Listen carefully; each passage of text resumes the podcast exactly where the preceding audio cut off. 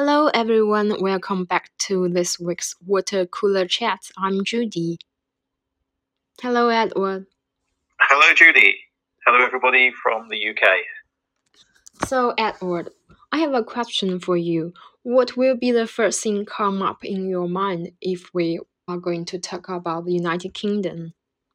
I suppose uh, when uh, when I hear the phrase the United Kingdom, um, at the moment, what I think about first of all is the the political situation um, about the United Kingdom over here and political debates that are going on about um, whether Scotland will become independent from the United Kingdom. Oh, okay. So that's quite different from what I expected. I thought uh, you, if I were asked the same question, I would say something like fish and chips, your famous fish and chips, or something like the pubs or the royal family.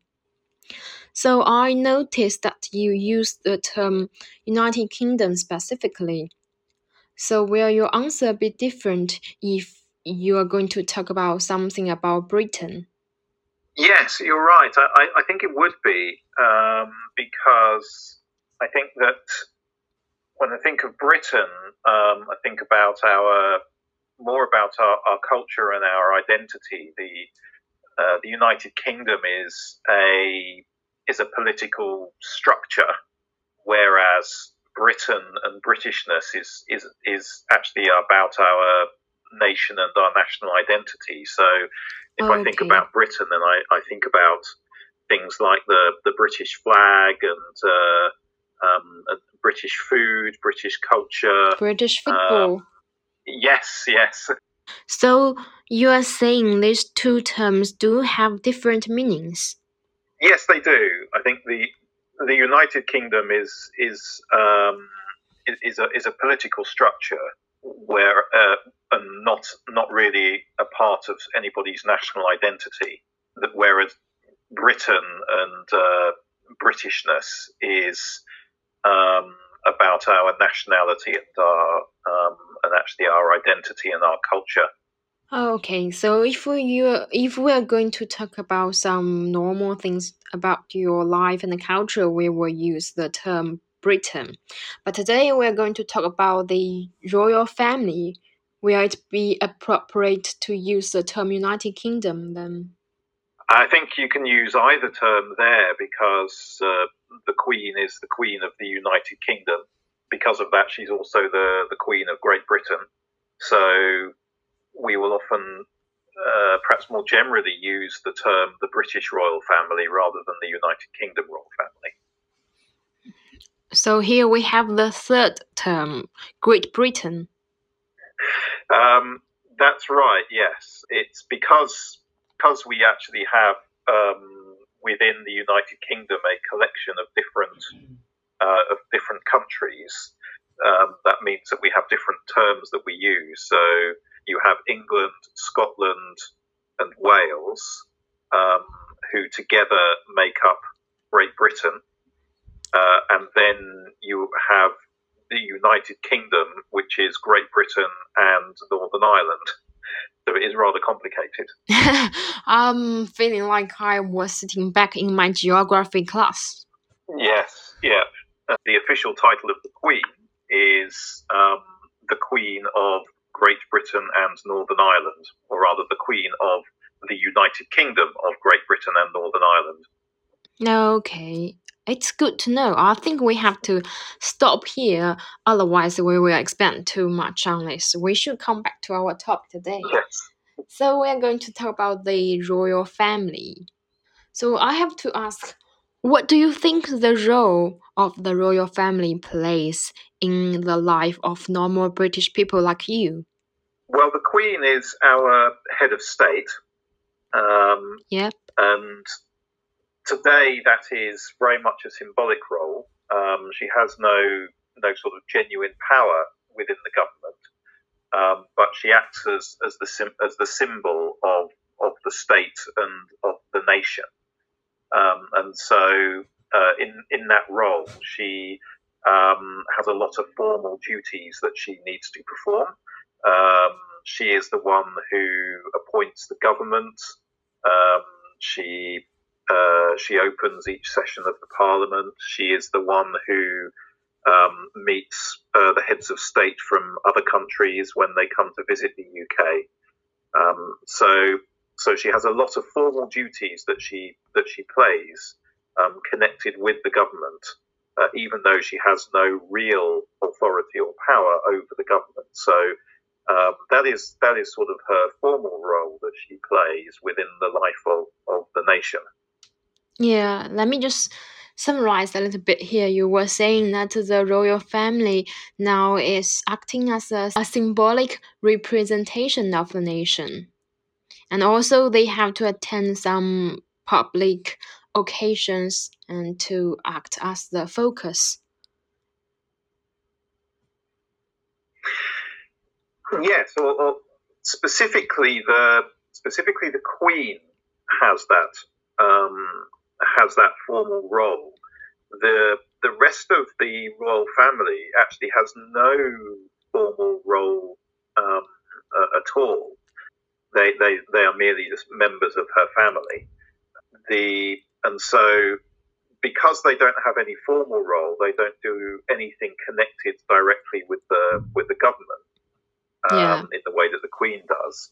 But they are very much involved um, in the life of the nation because they uh, are involved as the heads of charities, and uh, they also are the um, sort of symbolic um, heads of various parts of the British Army.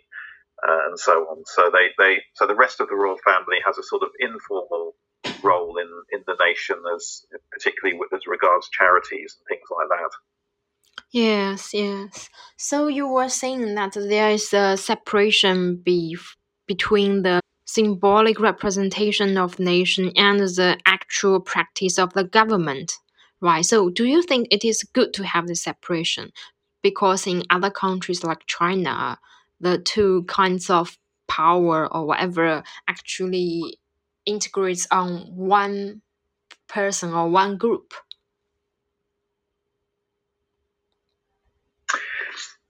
Yes, I mean, I, I think that uh, it is uh, it's it's good in some ways to to have um, a head of state who is not involved in in politics because it, it means that whilst different sort of different prime ministers and different political groupings will um, be in charge of the nation at you know at different times um, you have this figure the head of state who is above all of, of the politics um, and provides a sense of continuity.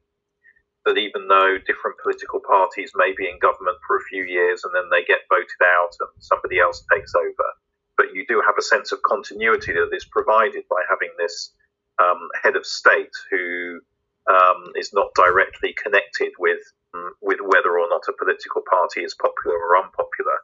So uh, the Queen kind of carries on. She's been there for sort of over 60 years now. Wow, um, 60 So she's years. seen all of these different governments coming and going, you know. So, yeah. Yeah, yeah. Um, so continuity is the important thing. I think you made a good point here. So people do honor the Queen a lot more than the Prime Minister, right? That's right. Yes, I think um, a, a, prime minister may be may be popular for a few years, but uh, in the end, they, they all become you know unpopular, and they have to they have to resign, and somebody else takes over. Um, so, so the popularity of a government is is is a very short thing that lasts for a few years, and also, um, however popular a government may be, there will always be a large part of the population who didn't vote for that government um, and doesn't like them. But the, the Queen, as the head of state, being above politics, remains the head of the, the Queen for the whole of the nation, regardless of what their political opinions might be. So it's it's it's a so she is a, a unifying figure for the whole nation because she's not involved in politics, and so um, so she is the queen of the whole nation, regardless of what different people's political opinions might be. Yes. So she she has various official duties that she must perform that are connected um, with the business of the government, um, but always just in a in a symbolic role. So she never directly gets involved in in the affairs of the government. So she's never taking any political decisions or, or doing anything like that. So, Edward, in what ways the British royal family have an influence on the ordinary people's life? I think that the the main way that they have an influence on on our lives um, is through the big national events that happen around the royal family, like the, the weddings and uh, the uh, jubilees for the Queen. Uh, those those events help to bring the nation together and give people a sense of unity because everybody joins in to, to celebrate them. Yeah. Um, Can you? So they bring a lot of joy to the nation. Can you explain what is a jubilee? Uh, the Jubilees um, celebrate the anniversaries of the uh, Queen becoming the Queen. Um, they usually happen every 10 years. So the last Jubilee um, was her uh, 60th um, anniversary in 2012, and the Oh, next one will be next year for the 70th anniversary. Oh, right, okay. So next year you will have big celebrations. That's right. Next year there will be a, a national holiday, um, and uh, there will be a lot of big celebrations happening all over the country. That will definitely influence everybody's life. Um, it, it will, yes, it will be a very, very big thing. I will look forward to that.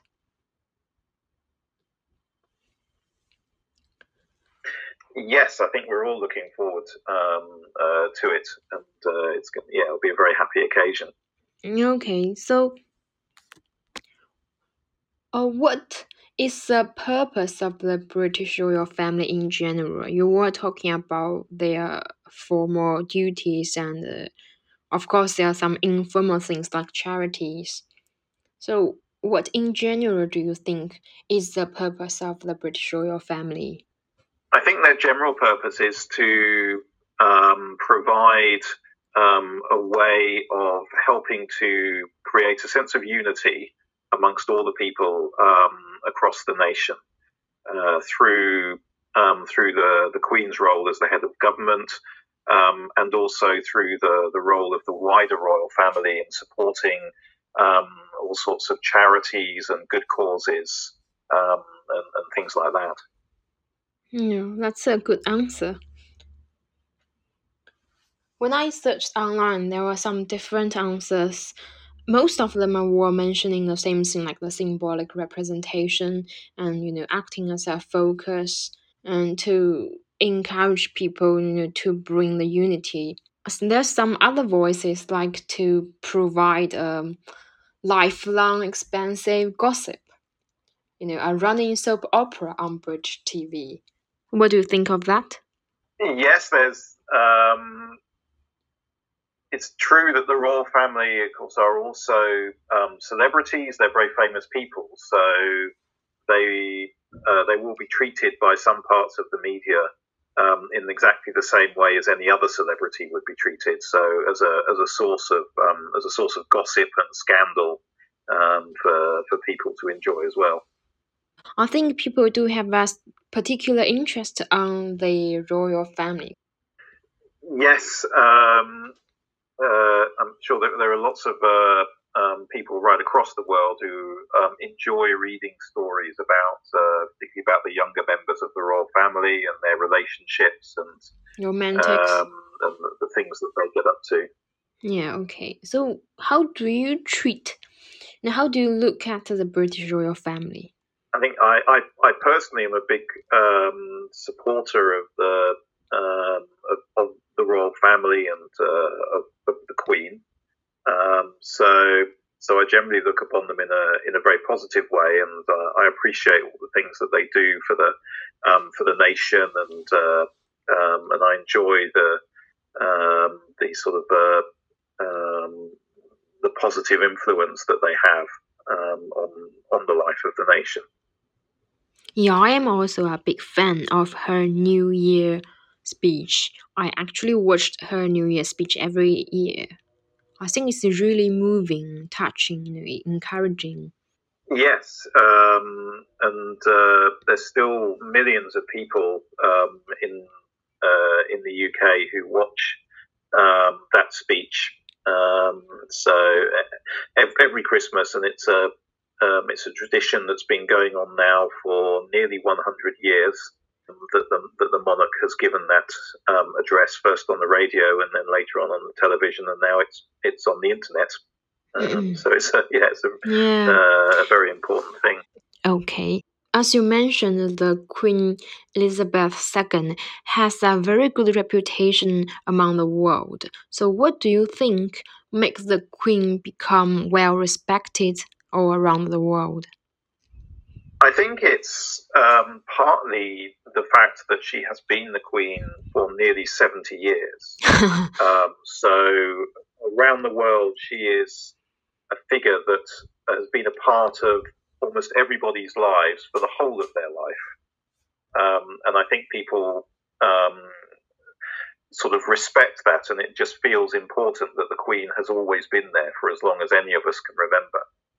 Um, but also that she has fulfilled her duties um, in such a uh, in such a good way that she has uh, devoted her life to to serving uh, the nation and serving the people. Um, she has never got involved in uh, in, in politics. Um, she has understood what her role is, and she has carried it out um, very in, a very diligent and faithful way. Um, and uh, I think people really respect her for that. Yes, you're right. She is the UK's longest serving monarch so far, and she is already at the age of 95. Yes, that's right. Yes, she was born in 1926. Oh, you remember the year of her birth? I'm so surprised. So the Queen did have an influence on the life of the normal British people like you. Uh, absolutely, yes. I think most people um, know know how old the Queen is. Yes. So I guess it also shows how much you respect her. Yes, and it shows that uh, um, many people respect her because uh, of, of, her age, that she has been the queen for so long, and that she continues to carry out all of her duties, even though she's 95 years old. Hmm. I just saw the news from BBC recently titled as The Whole Country Wishes the Queen Well. And uh, also, Boris Johnson said the Queen is on very good form. So, Edward, can you tell us what happened to the Queen? Yes, recently um, the Queen had to cancel um, a few of her official engagements uh, on the advice of her doctors. And okay. she um, spent one night in, in hospital uh, being uh, checked out. Uh, so there, there, was some concern. A lot of uh, people were quite worried because this has almost never happened before that the Queen has had to cancel um, some of her duties because of her health. So, considering her health condition or her age, will she retire or something like that? well, yes. Uh, you can imagine, I think there's almost nobody who would still be doing their their, their full time job at the age of 95.